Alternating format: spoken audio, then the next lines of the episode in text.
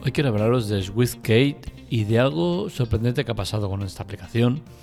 Para los que no la conozcan, es una aplicación de teclado virtual, un teclado alternativo para el que viene del sistema y es posiblemente el más famoso que hay. Lleva mucho tiempo, hubo un tiempo en el que compitió con Sweep, que era el otro que había, y al final SwiftKate se hizo con el, con el poder Tiempo después vino Microsoft y la compró. ¿Qué sucede? Que esta aplicación ha estado tanto en, Android, que lleva muchísimos años, como en iOS, que llegó tiempo después, pero sorprendentemente en iOS ha tenido una existencia un poco extraña. Estuvo unos meses, unos años, creo que tres o cuatro años, y la aplicación dejó de actualizarse un mes, otro mes, otro mes, así ocho, seis, seis, ocho meses.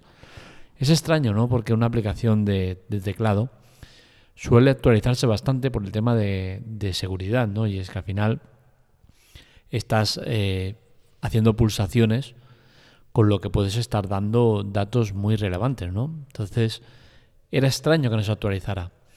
En septiembre, más o menos, la aplicación desapareció de la tienda de aplicaciones de iOS. Extraño. Sin motivos, sin razonamientos, sin una explicación razonable a lo que había pasado. Desapareció. Dos meses después, es decir, a día de hoy, sabemos que la aplicación vuelve. De hecho, ya ha vuelto. Lo sabemos porque primero lo comunicó a través de redes sociales uno de sus máximos exponentes y, ahora ya la tenemos de vuelta. Ese alto cargo de la compañía dijo que volvían y que eh, se preparaban para, para sorpresas. Es decir, que en una próxima actualización van a haber novedades. Curioso que te vayas sin decir nada, vuelvas a los dos meses con la misma aplicación que la habías dejado y que anuncies que en próximas actualizaciones habrá novedades importantes. No sé, dejarme creer que, encuentre que esto no está muy bien organizado, ¿no? Y es que al final lo normal hubiese sido volver con algo nuevo ya. Y no decir, ahora venga, vamos a tener novedades en breve. ¿En breve qué? Nos habéis dejado casi un año sin actualizaciones, a la deriva, ahora volvéis, no nos habéis dicho por qué os fuisteis, por qué nos dejasteis colgados y tenemos que volver a confiar en vosotros. Creo que esto se ha gestionado fatal. Y, es una pena, ¿no? Porque al final SwiftKey es una aplicación eh, muy buena. Yo en, Android siempre la he usado, era mi, teclado de referencia. Y en iOS no lo he usado principalmente porque en iOS todos los teclados alternativos al, al de serie son una mierda. Hay que hablar claro. Son una auténtica mierda. El que no falla por un lado, falla por otro, están limitados iOS no les permite ir más allá de lo que marcan ellos. Y, la verdad es que es una pena. Es una pena porque con estas limitaciones es el mejor teclado para, para iOS, alternativo. Tiene una valoración de 4,6 sobre 5. Tiene la confianza de, la gente. Serán más menos, pero la gente confía en este teclado. Y que te dejen un año abandonado, pues no tiene mucho sentido. Es cierto que al final para aquellos que, tienen la aplicación es indiferente el que esté o no esté en iOS o que la actualicen más o menos, porque al final no se fijan en esas cosas. Yo te puedo decir que es importante que se actualice una, una aplicación como esta, ¿no? Pero al final el usuario del día a día le da un poco igual, ¿no? Este tipo de cosas. Tiene el teclado, le funciona bien y ¿para qué quiere más? ¿Para qué preocuparse si se actualiza o no se actualiza, si está o no está? Pero son cosas importantes. Es cierto que de cara al usuario es intrascendente, porque al final, si la ves o no la ves, te da igual. Pero, pero claro, eso desde luego algo trae, ¿no? Detrás. Y, y a mí me preocupa, me preocupa con una aplicación cuyo potencial dueño está detrás, que es Microsoft, que se vaya sin decir nada, sin explicar, sin explicar por qué te vas, y estando en una plataforma que en teoría has entrado para tener presencia y estar en ella, es muy extraño. Ahora vuelven y tenemos que confiar en ellos. Esto, si lo hace un desarrollador cualquiera, dices, bueno, vea, es lo que hay. Pero que lo haga un gigante como Microsoft, pues desde luego no tiene muy buena pinta. No huele bien, algo huele raro ahí, ¿no? ¿Vale la pena tener SwiftKate en iOS? Pues sinceramente yo os digo que no. Os digo que no porque vengo de, Android y en Android sí que valía mucho la pena, era muy configurable y era un teclado que funcionaba muy muy bien. En iOS no es ni tan configurable ni funciona tan bien. Con la cual cosa al final el teclado de serie de iOS no es que sea malo, no es una maravilla, pero no es malo, ¿no? Entonces al final tener un teclado alternativo para algo que el nativo te lo hace igual o mejor, pues no vale la pena. Aparte de muchas, muchas, muchas limitaciones que tiene respecto a, la de Android. En iOS, SwiftKate es muy, muy inferior a Android y eso se nota mucho, especialmente si vienes de Android, que es lo que me pasa a mí. Si no has estado en Android y llevas toda la vida en iOS, pues seguramente no vayas a notar estos cambios. Pero yo como vengo de uno y veo el otro, pues sí que os puedo decir que muchas diferencias entre ambos eh, programas. En Android es una maravilla y en iOS no es que sea un desastre, pero es muy inferior. Eh, ¿Volveré a, usar SwiftKate en iOS? Pues nunca digas de este agua no beberé, ¿no? Pero en principio no tengo ningún interés. ¿Por qué?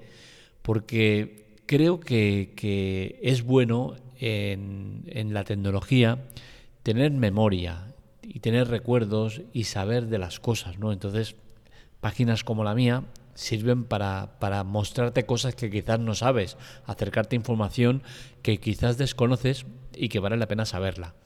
Y vale la pena saberla para penalizarlos, porque al final, moralmente tenemos que, que participar de todo esto. Y a una empresa que te ha tratado mal, que te ha dejado abandonado, que no te ha sabido explicar por qué se han ido, por qué no han estado actualizando, por qué durante dos meses han estado ausentes dejándote colgado y a la mano de a la deriva, sería bueno que nos explicaran. Y como no nos explican, pues lo suyo es que los penalices. Porque al final, en tecnología debemos aplicar los mismos conceptos que aplicamos en nuestro día a día.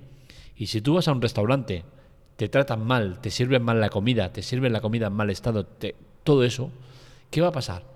Que no vas a volver a ese restaurante pues lo mismo deberíamos aplicarlo a las aplicaciones, juegos y demás en tecnología. Si una empresa no te trata bien, lo normal es que no vuelvas a estar con ellos. Porque es la manera de conseguir que estas empresas se tomen en serio a los usuarios, porque al final somos nosotros de los que dependen ellos. Entonces, en el momento que no nos tienen en cuenta, que nos tratan como meros números, debemos actuar. Y la manera de actuar a mi modo de ver, es esa. Decir, oye, Kate, eras buena, me has dejado colgado, no me has explicado qué ha pasado, ahora vuelves, me pides que te vuelva a confiar en ti, no me explicas nada y me dices que habrá novedades, pero no se sabe cuándo serán las novedades. Pues oye, vete al carajo. Así de claro. Yo no confío en vosotros.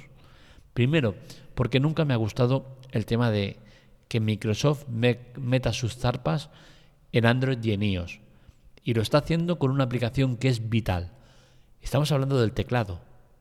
Sí que es cierto que todo esto está regulado, controlado y todo lo que quieras, pero oye, no deja de ser una de las partes vitales de un teléfono y estás confiando en una empresa que hundió a su propio sistema, Windows Phone, Windows Mobile o como se quiera llamar. Lo hundió. O sea, fue un absoluto desastre. Y ahora resulta que te metes en Android y y te metes como te metes haciéndolo mal y dejando a toda la gente colgada. Y ahora me pides que vuelva a confiar en ti. Pues oye, mira, va a ser que no. Y esto que, que, yo argumento porque lo he vivido, lo conozco y sé cómo ha ido, os lo traslado a vosotros para que podáis tomar la misma determinación y digáis, oye, es with muy bien, muy bonito, pero que te vaya por ahí. No voy a confiar en vosotros. Diferentes en Android. En Android sí que lleva una trayectoria buena, ha estado siempre ahí y la ha mantenido y ha sabido tratarlos. Pues oye, que el Android quieres tenerla, me parece genial, porque al final no va con vosotros la fiesta. Yo seguiría preocupado por el tema de que Microsoft esté metido detrás, ¿no? Que dices, hostia, estás usando Android, que es Google, y Microsoft es eh, al que le debes el poder escribir. Pues a mí me da un poco de reparo, ¿no? Pero bueno, eh, yo ya estaba en Android y Microsoft ya había comprado Sweetcase, lo, lo miraba con otros ojos, pero seguía usándola porque era la mejor.